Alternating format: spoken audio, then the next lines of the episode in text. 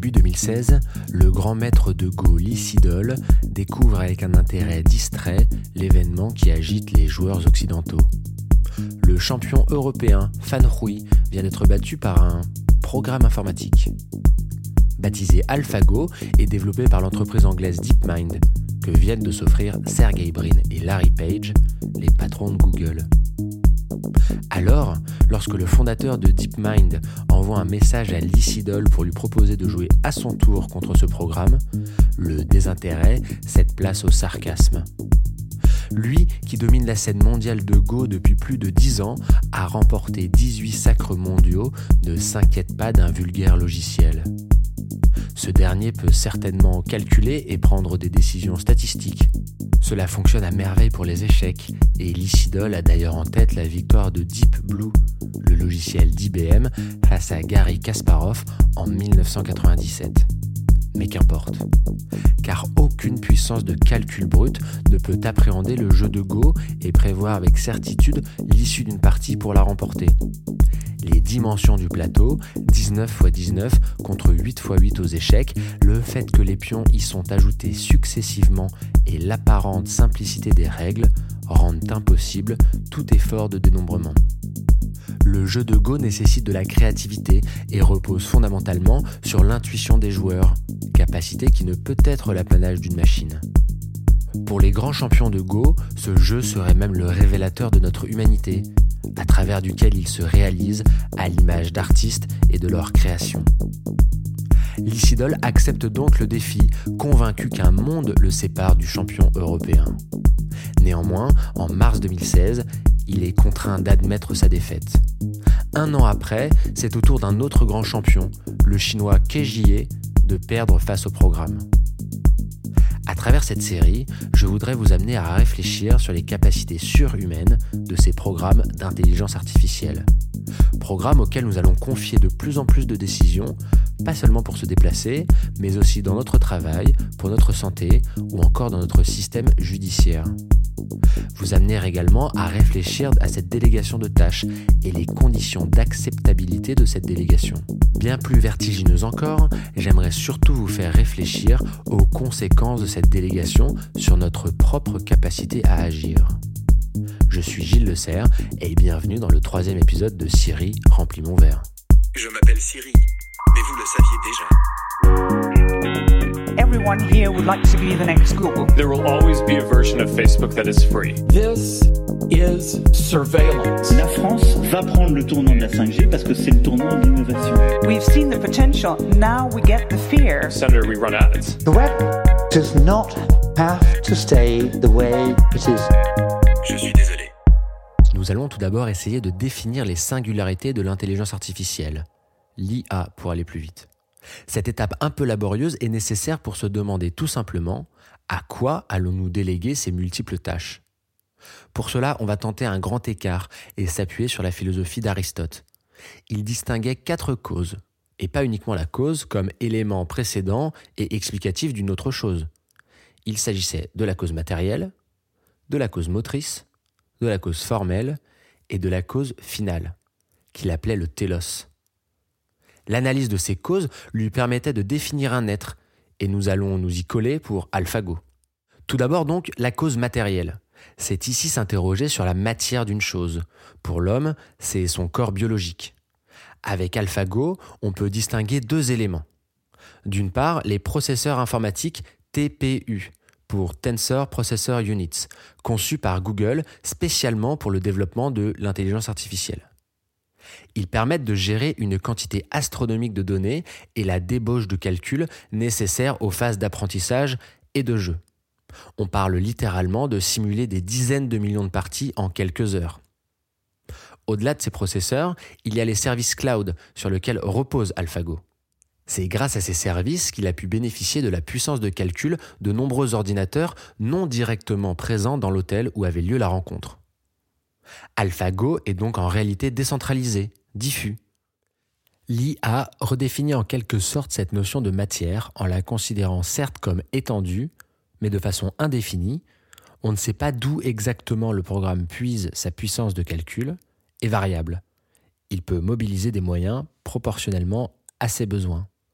Cette cause matérielle est le premier élément majeur du développement contemporain de l'IA, à savoir la puissance de calcul qui a explosé depuis une dizaine d'années.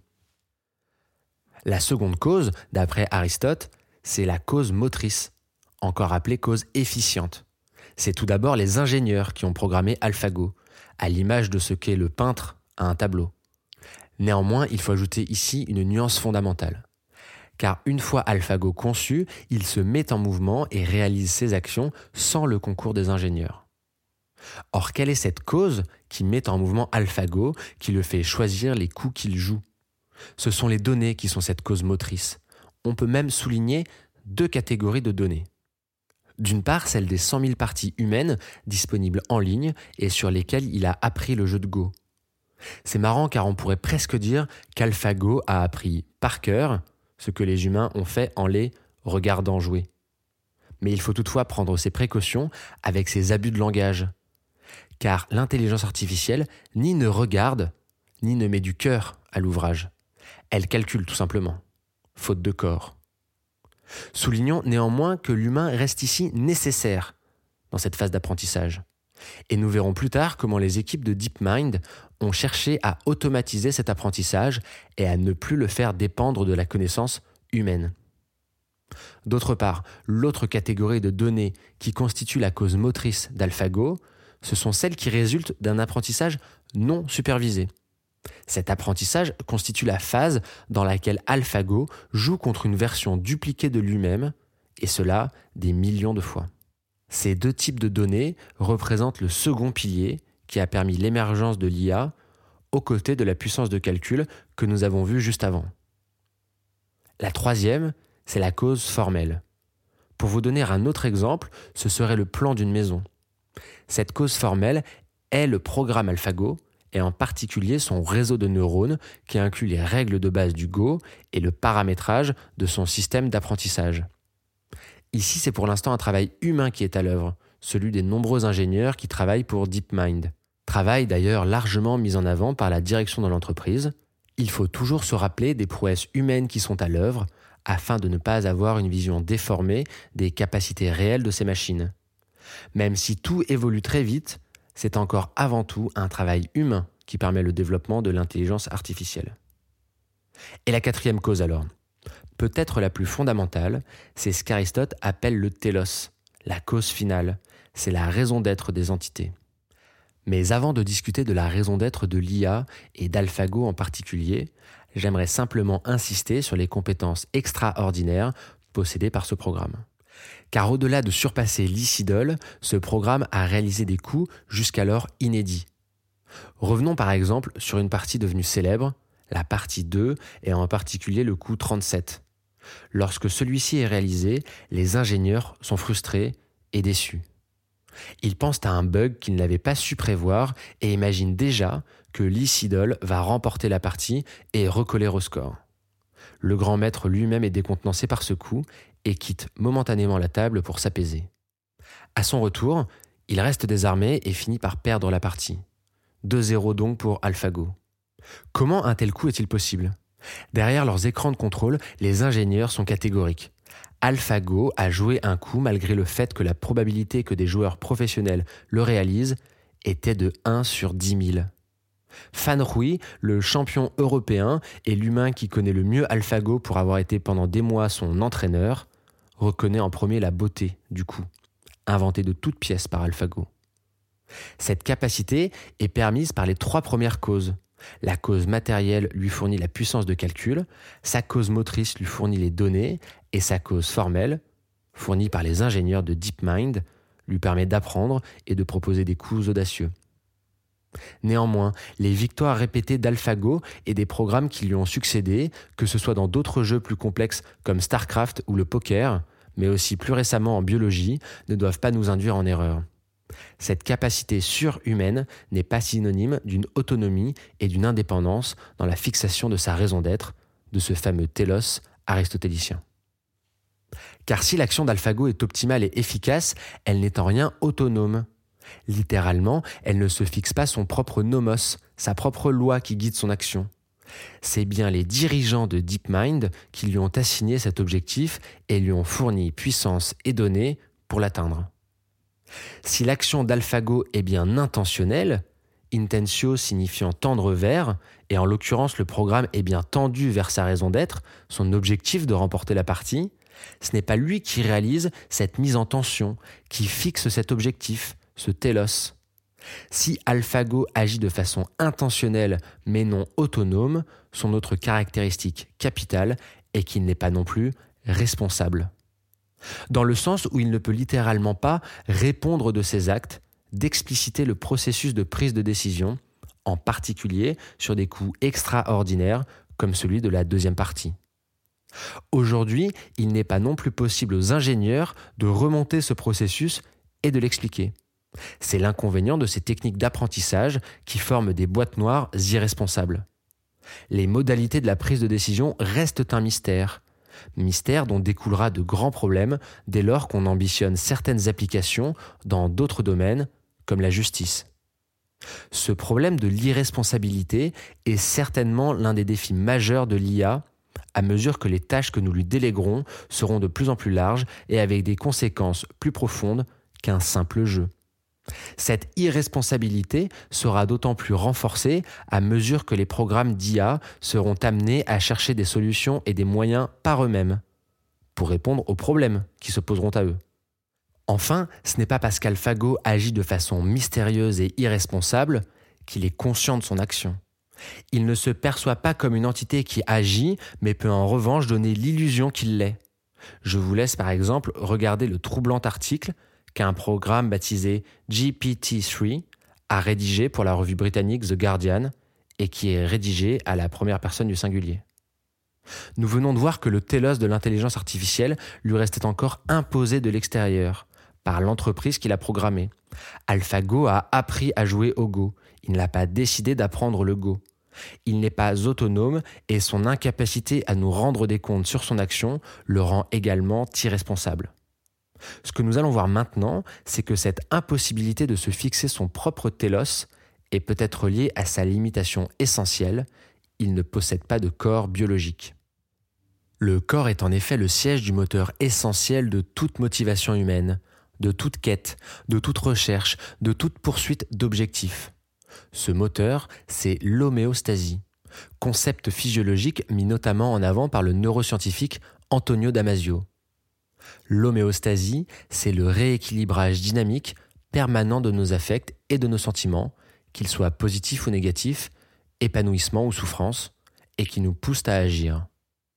Vouloir séparer strictement processus intellectuels et processus corporels est donc illusoire.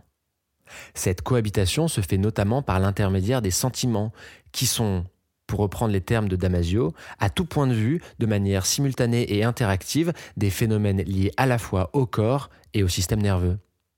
Et ces sentiments font varier l'équilibre interne de l'organisme, ce qui nous pousse à l'action, à la résolution de ce déséquilibre. Sans les sentiments, il serait pour Damasio impossible d'évoquer la pensée, l'intelligence et la créativité. Ils influencent nos décisions, imprègnent tous les aspects de notre existence et sont à la source de l'élaboration des pratiques et des instruments culturels humains. La construction de notre esprit est le fruit de cette coopération entre le cerveau et l'organisme. Et c'est cette coopération qui nous pousse à agir, à régler nos déséquilibres jusqu'à la fondation de nos communautés et de nos sociétés. Et Damasio insiste bien sur le fait que l'IA pourra très bien exceller dans les domaines analytiques, il cite d'ailleurs précisément le jeu de Go, mais sans pouvoir jamais être motivé et posséder son principe de mise en mouvement propre. Il serait donc toujours l'instrument dans les mains d'un créateur dont dépendrait sa raison d'être. Dépourvu de sentiments, l'IA ne pourrait pas éprouver ce déséquilibre dynamique. Elle ne pourrait pas être amenée à ressentir ces variations et être poussée à l'action, à percevoir des émotions, à se sentir tantôt apaisée, tantôt vulnérable, tantôt désespérée. Pour Aristote, l'équilibre avec le corps était aussi un facteur déterminant dans la fixation de ce télos. Car si la cause matérielle, notre corps donc, nous fournit des représentations positives et négatives, ce que Damasio appelle les sentiments, il était justement du ressort de l'individu de se fixer comme raison d'être, de bien vivre avec ses sentiments, et de tendre vers la vertu et non les vices nous venons de voir que le corps et l'équilibre homéostatique sont des éléments déterminants dans la spécificité humaine et dans la fixation de notre raison d'être. Néanmoins, ce recours à des mécanismes biochimiques pose deux questions. Tout d'abord, cette centralité du corps laisse possible une idéalisation de notre capacité à se fixer notre propre raison d'être, ce fameux télos. Car si cette raison d'être dépend de processus biologiques et chimiques sur lesquels nous n'avons pas de contrôle a priori, en fait nous ne cherchons qu'à retrouver un équilibre dérangé. Alors on peut légitimement se demander si nous sommes vraiment aussi autonomes que nous le pensons. Cette approche homéostatique ne nous réduit-elle pas à nos déterminations biologiques et chimiques? Et si ces leviers sont si puissants, dans quelle mesure leur compréhension permet de nous manipuler? Car ces mécanismes sont à la source de nombreux biais cognitifs aisément manipulables. Cela pose la question de la liberté et des déterminismes que nous détaillerons dans un prochain épisode. D'autre part, pourquoi ne serait-il pas possible de simuler ces mécanismes homéostatiques et d'envisager leur reproduction sans corps biologique? En un mot, serait-il possible à une intelligence artificielle de ressentir ces variations qui la feraient agir sans toutefois posséder nos processus biologiques et physiologiques? Cela passerait par une réduction quantitative de ces processus qui sont opérés et ont évolué chez l'homme depuis des millénaires. Et créer cette illusion serait d'autant plus facile à réaliser que nous-mêmes n'accordons que peu d'importance à nos propres mécanismes biochimiques. Pour le dire autrement, il ne serait pas difficile à une IA de simuler un comportement humain majoritairement composé de réflexes, heuristiques et biais, qui nous facilitent d'ailleurs largement la vie et gouvernent la plupart de nos décisions. Pour le dire encore plus trivialement, simuler notre part animale semble accessible, et le problème est bien plutôt que nous avons souvent de grandes difficultés à nous en défaire. Dans le prochain épisode, nous allons plonger au cœur du problème contemporain de l'IA, à savoir la délégation croissante de multiples décisions dans de nombreux domaines à cette entité singulière, surhumaine à bien des égards, mais encore irresponsable. Et surtout, les conséquences de cette délégation sur notre propre action et la dégradation de nos capacités. Cette ambivalence est le propre de la technologie et de l'IA en particulier. Nous avons des difficultés à envisager les dommages qualitatifs long terme et à surévaluer les gains quantitatifs à court terme. Mais ne vous en faites pas, à mesure que vous déléguez, vous n'aurez plus qu'à suivre le guide. Je serai sans espoir. Remplis mon verre encore un et je vais, encore un et je vais. Non, je ne pleure pas, je chante et je suis gai. Tout s'arrange déjà. Ami remplit mon verre, ami remplit mon verre, ami remplit mon verre.